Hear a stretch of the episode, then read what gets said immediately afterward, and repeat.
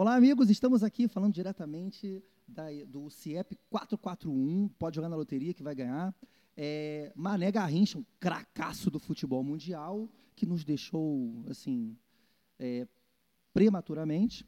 E vamos falar sobre uma questão muito importante, que é a nossa visita aqui do Parque Bonneville a essa instituição maravilhosa que está todo mundo aqui doido, os alunos e nós, professores, é, sobre essa questão. Então vamos conversar agora com Teoli, a primeira-dama, e também, e também nossa querida diretora Roberta. Vamos começar com a Roberta. Roberta, conta para a gente aí como é que está sendo a, a, visita, o que, que você está vendo aí de interessante é, nessa perspectiva de educação inovadora, tecnológica. Conta aí para a gente.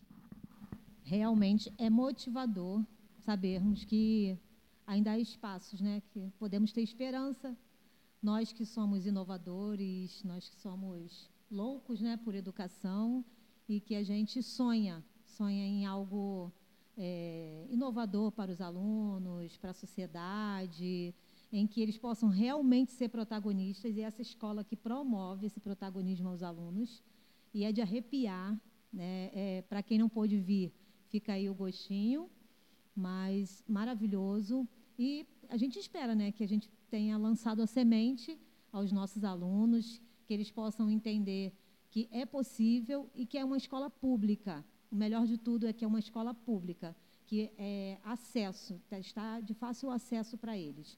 Apesar das dificuldades de locomoção, né, de transporte público, mas vale a pena, porque é algo que eles vão investir para o futuro deles bacana é que a gente está fazendo, né, a gente está engatinhando lá no, no Bonneville com essa parte da tecnologia e estar aqui hoje é um grande aprendizado, porque a gente está conseguindo ver novidades, ver coisas inspiradoras para a gente. Teolia, você que é a primeira dama, conta para a gente é, como é que a tua matéria consegue se adequar nessa, nesse ambiente aqui? Porque o ambiente é múltiplo, né? Você tem, a gente viu lá, é, tênis de mesa, é, o pessoal jogando badminton. Então, como é que você conseguiria adequar a sua atividade com essa estrutura toda?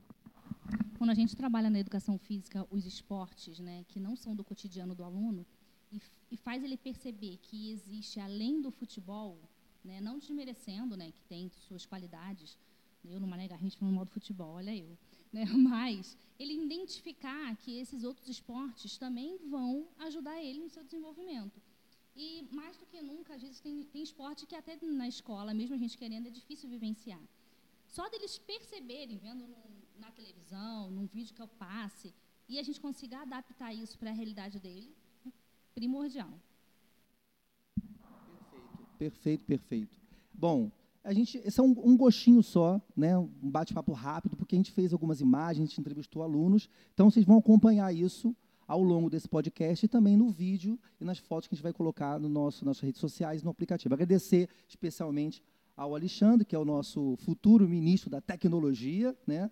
Já estamos aí fazendo a, a, a nomeação dele e dizer que essa escola aqui realmente é uma escola diferenciada e parabéns aos envolvidos, né? Todo mundo da escola que faz isso e os alunos, uma dica aos alunos, hein? Aproveitem. Você que já estuda aqui na escola, aproveite e você que vai vir para cá, aproveite, porque a escola é um ambiente, esse, esse é o sonho da educação, né? um ambiente que o aluno possa desenvolver suas habilidades. E aqui você tem muitas opções. Tudo perfeito. É, é um ambiente que proporciona não só o conhecimento acadêmico, mas o conhecimento para a vida. É, podemos perceber, ao andarmos pela escola, a liberdade que eles têm, e isso é desenvolvido pela autonomia né, que eles recebem.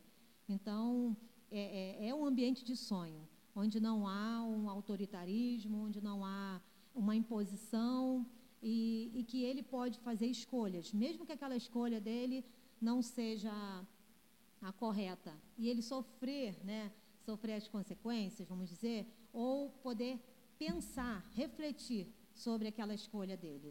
E eu acho que isso é o que faz parte do, do verdadeiro aprendizado, é o aluno, a pessoa, o ser humano ter essa oportunidade, ser oportunizado isso. E eu estou percebendo que essa escola desenvolve isso, proporciona isso aos alunos. Né? Pode causar espanto a muitos, né, com visões tradicionais, é, pode causar espanto, mas é o caminho, é o caminho para o futuro. Não tem como ser diferente. Mais uma vez, parabéns a todos e a gente se vê na próxima edição do nosso podcast e parabéns ao CIEB 441 Mané Garrins. Salva de palmas.